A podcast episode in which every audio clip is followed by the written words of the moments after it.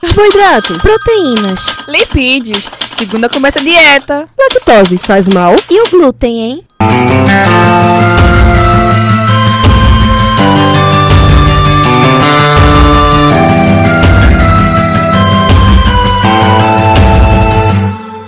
Começa agora mais um Alimenta Cast.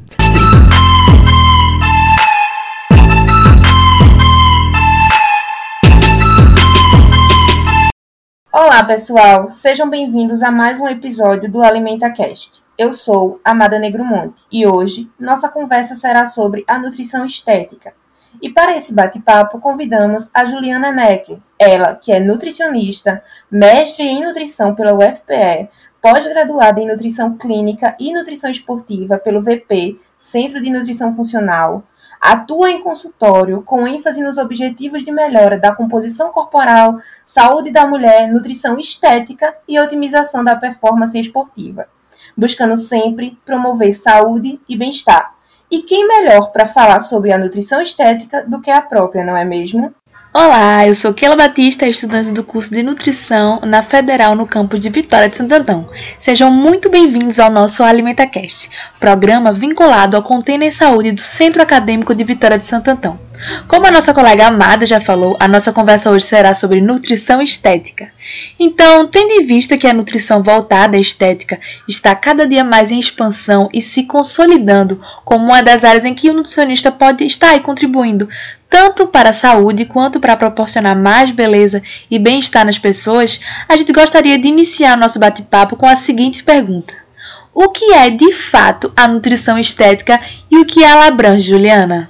Primeiramente, eu gostaria de agradecer as meninas, Amada e Keila, pelo convite de, de falar sobre esse conteúdo para vocês e espero que possa contribuir de alguma maneira. Bom, falando sobre nutrição estética, cabe dizer que é histórica busca por recursos para manter-se com aparência mais jovem. E hoje em dia a gente tem muitos recursos estéticos, tratamentos uh, com, com, intervenções médicas que incluem a toxina botulínica, preenchimentos para harmonização facial, estímulo de colágeno. E isso estou apenas citando procedimentos aplicados na pele, mas há também cabelos, unhas e outros tecidos anexos, né? No entanto, nada disso traz resultados efetivos se houver carências nutricionais. E aí é que entra o conceito de nutrição estética, que tem o foco da intervenção nutricional como prevenção e tratamento de possíveis deficiências por meio da alimentação e, alguns casos específicos, com a utilização de suplementações uh, que possam ajudar, contribuir com esse propósito. Processos como envelhecimento, acne, obesidade, alopécias são condições que podem ter causas nutricionais, né? Então, e é importante ressaltar também que nesse contexto a gente tem como fundamento da nutrição estética a histologia, fisiologia e a bioquímica dos sistemas e tecidos envolvidos.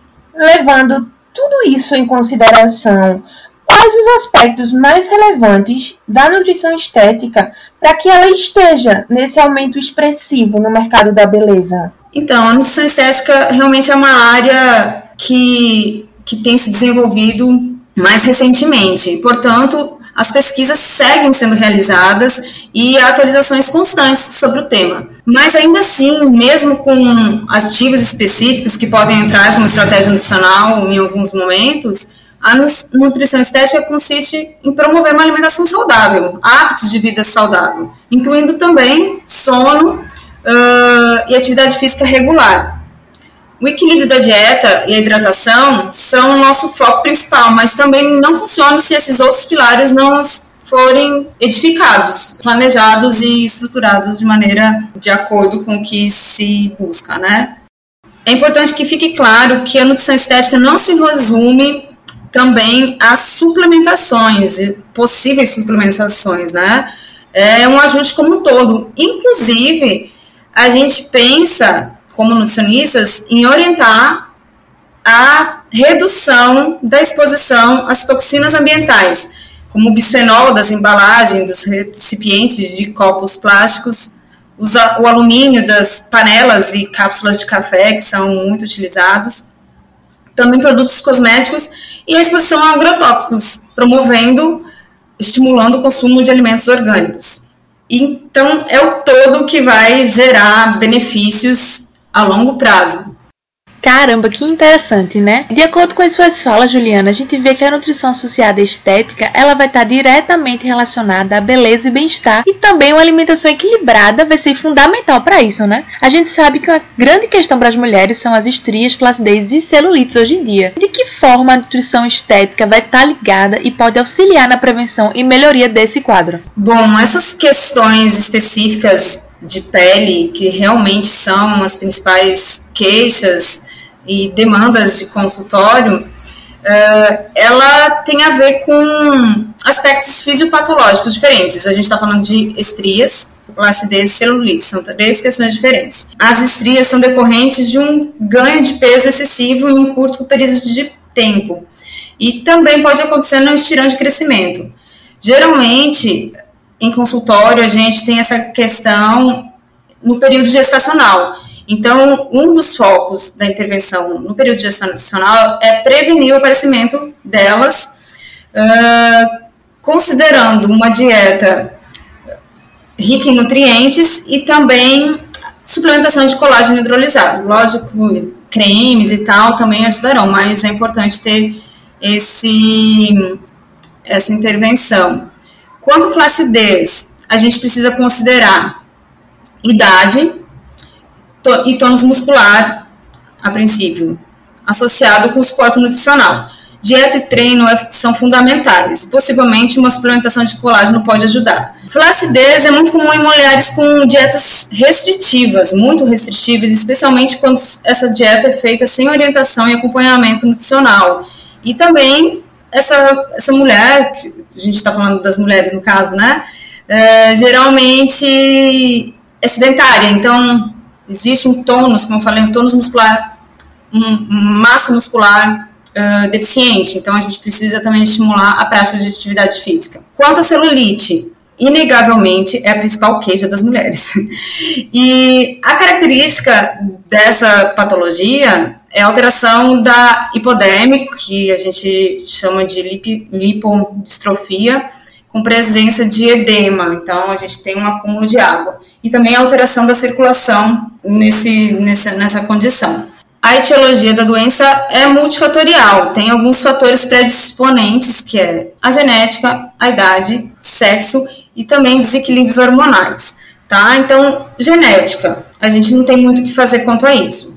Idade, Considera-se que com o avanço da idade há um aumento do acúmulo de, do tecido adiposo, né? braços, quadris, glúteos e coxas. A condição de, de gênero, né? As mulheres são mais acometidas pela, por esse sinal, entre aspas, né? Pois apresenta também um maior número de adipócitos em relação aos homens.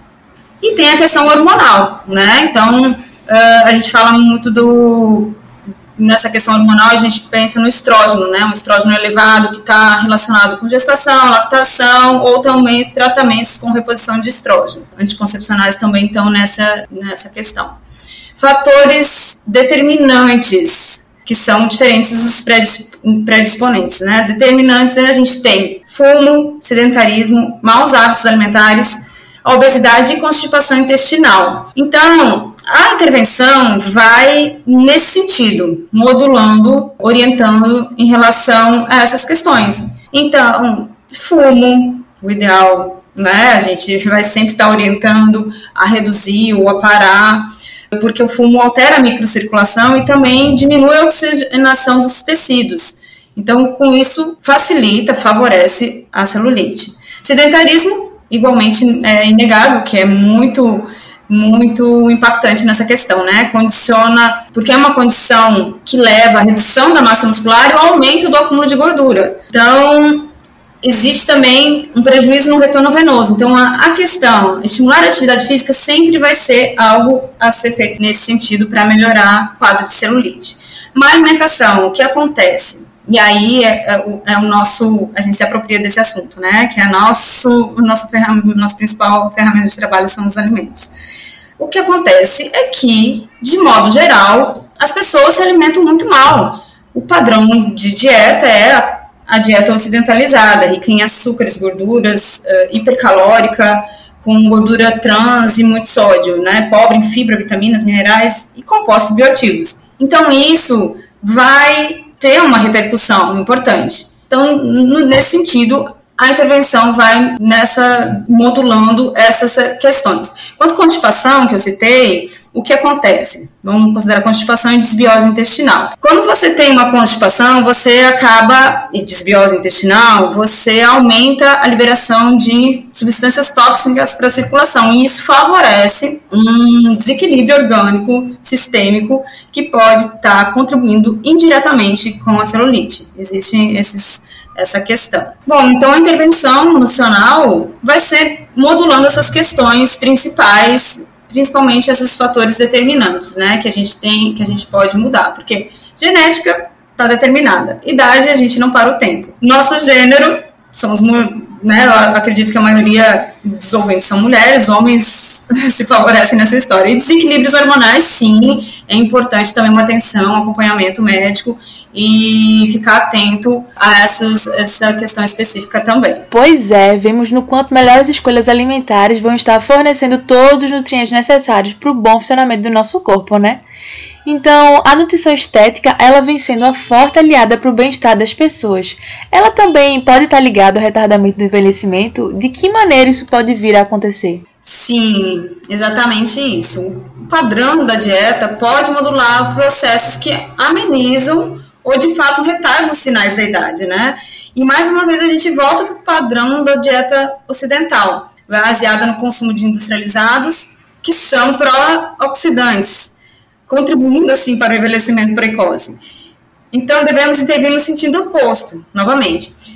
O que se apresenta, estudos demonstram, e, e é muito difundido, inclusive, a dieta mediterrânea como um padrão de dieta que previne o envelhecimento. Essa, esse tipo de dieta, ela garante o aporte de antioxidantes e de nutrientes necessários para combater os radicais livres que estão envolvidos no processo de envelhecimento celular. Esses antioxidantes são capazes de modular, reduzir as reações oxidantes induzidas pelos radicais livres. As principais fontes são frutas e vegetais e, portanto, são elementos essenciais da dieta. Inclusive, estudos demonstram que o consumo regular de vegetais está associado ao aumento da expectativa de vida das populações. Isso já é muito claro e até óbvio, né? Então, cabe o dizer, eu acredito que muitas também já tenham ouvido falar, né? Descasque mais e desembale menos. É, se a gente seguir essa regrinha, a gente consegue já muita coisa.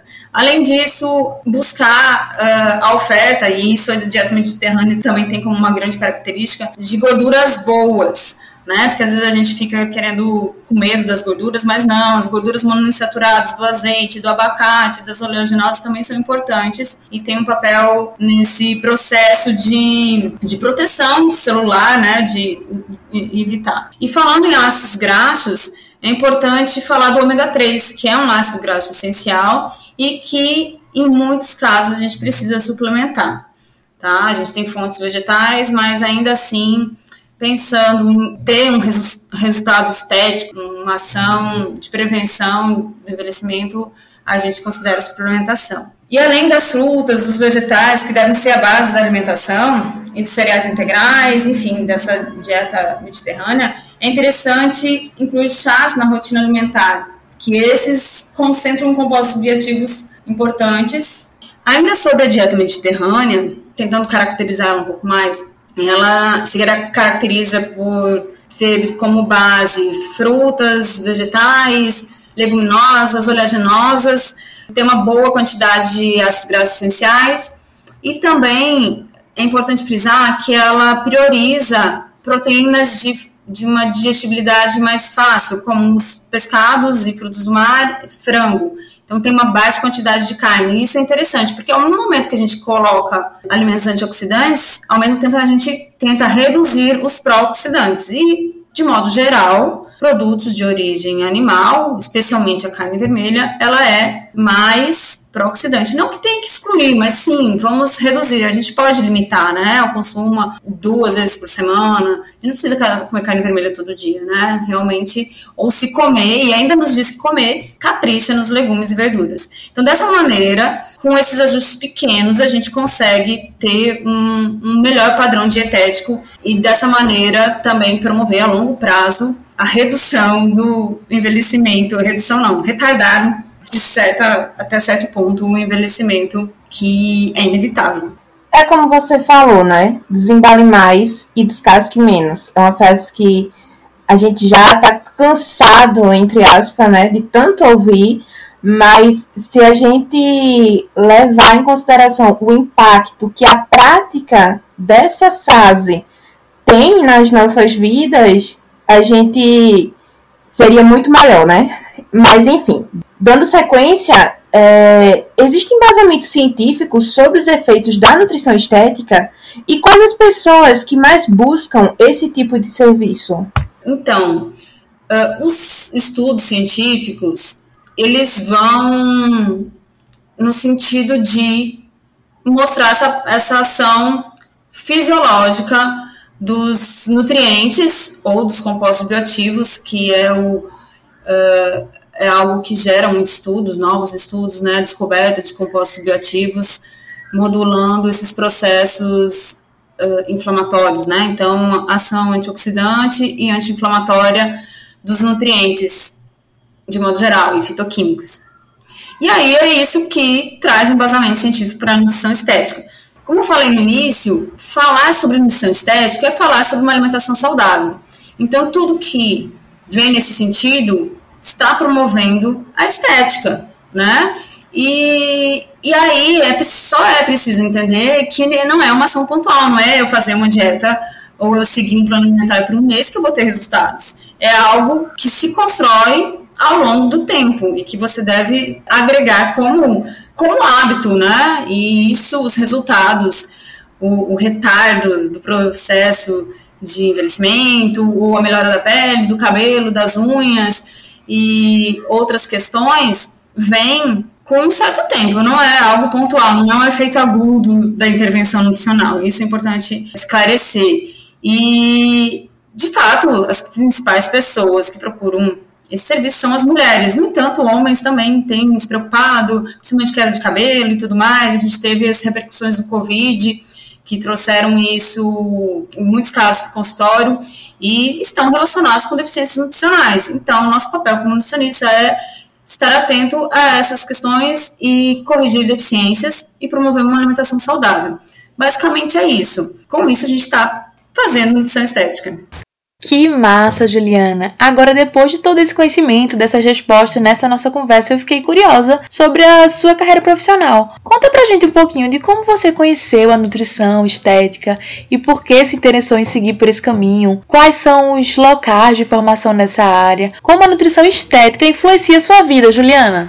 Então, a, a minha, minha carreira profissional nem começou na parte clínica, né? E eu acho que é até interessante falar isso, porque a gente, eu mesma, eu graduanda, eu sempre gostei mais da parte clínica, nunca imaginei trabalhar em uma cozinha industrial, mas foi assim que eu comecei.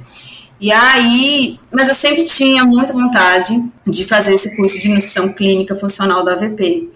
E foi ali, nessa mudança de. Eu trabalhei sete anos em cozinha industrial. E quando eu fiz essa transição de, de área de atuação, eu fui para pós de nutrição clínica funcional. E eu acho que ali tem todo o material que a gente precisa para fazer nutrição estética. Uh, como eu já mencionei, a base é uma alimentação saudável, é reduzir a exposição a, a, a toxinas ambientais, é promover o processo de detoxificação, é praticar atividade física. Então, isso tudo traz a bagagem de conhecimento, esse tipo de curso, esse tipo de formação, traz a bagagem que você precisa para atuar em nutrição estética. Porém, existem cursos específicos, né, com formação de nutrição estética. A minha formação é nutrição clínica funcional e nutrição esportiva. E aí a nutrição esportiva também eu acho que ajuda, porque a gente sempre tem que estar tá promovendo uh, atividade física, então eu acho que foi um, um, caminho legal de seguir, sabe? Essa, essa, essa sequência, né? Nutrição clínica, que é base para qualquer pessoa, né? Uh, para qualquer atuação, e nutrição esportiva, para quem gosta de nutrição esportiva, assim como eu. Que incrível, incrível. Agora chegou o nosso momento Betcast, que é uma brincadeira do nosso podcast bem simples, onde a gente faz algumas perguntas rápidas e você responde de forma rápida também. Vamos começar? A primeira pergunta é: você tem fome de quê? Olha, eu tenho fome de conhecimento. E assim, quanto mais a gente estuda, mais a gente vê a necessidade de estudar. A gente precisa também ter, se conformar que a gente não vai saber tudo. Porém, a gente nunca pode parar de estudar, sempre tem coisas novas surgindo, uh, cada paciente é, um, é uma problemática, uh, é uma complexidade. Inclusive, nessa atuação clínica, é muito importante considerar a individualidade do indivíduo, né? Então, disso tudo que eu falei, é importante frisar que cada paciente é único, né? Então, talvez vocês até já tenham tratado disso nesse, no, em algum podcast, né? Sobre a importância da individualidade bioquímica de cada um e a intervenção tem que ser individualizada. Juliana, qual o acontecimento marcante para você durante a sua vida profissional? Sem dúvida foi essa transição de, de área de atuação, porque uh, quando você fica muito tempo, eu fiquei sete anos em cozinha industrial, e você vá, volta a estudar a parte clínica, você tem a impressão que sua graduação, você não aprendeu nada na sua graduação, porque, e, e assim, é, são muitas informações. Então, naquele, foi muito transformador para mim, essa primeira pós, me trouxe uma bagagem de conhecimento muito importante, foi realmente marcante, um divisor de águas. Para finalizar, se você pudesse deixar um recado para o mundo, o que diria? Eu acho que persista, né? Eu acho que é importante a gente persistir, ter clareza do que a gente busca e, e seguir até alcançar. E eu falo isso porque, além dessa. Eu tive toda essa trajetória, que foi muito importante, é uma construção, e, e outro desejo que eu tinha muito era o mestrado. Só que o mestrado, eu não sou daqui, né? Então eu fui uma trajetória fora do, da sequência natural das coisas. Então, e eu conquistei isso persistindo. Então, eu acho que a persistência é o segredo para a gente alcançar tudo que a gente quiser. E esse recado vai para mim mesmo também. que a gente sempre tem que estar tá renovando nossas metas, né? E assim a gente vai seguindo. Bem, pessoal, estamos chegando ao fim do nosso episódio de hoje e queremos agradecer a presença da nossa querida convidada Juliana Necker por ter aberto aí um tempinho na sua agenda para vir aqui ao nosso podcast. Queremos também agradecer a você que nos escuta. Se cuide e nos siga nas redes sociais, arroba AlimentaCast, arroba Container Saúde. Então, até o próximo AlimentaCast!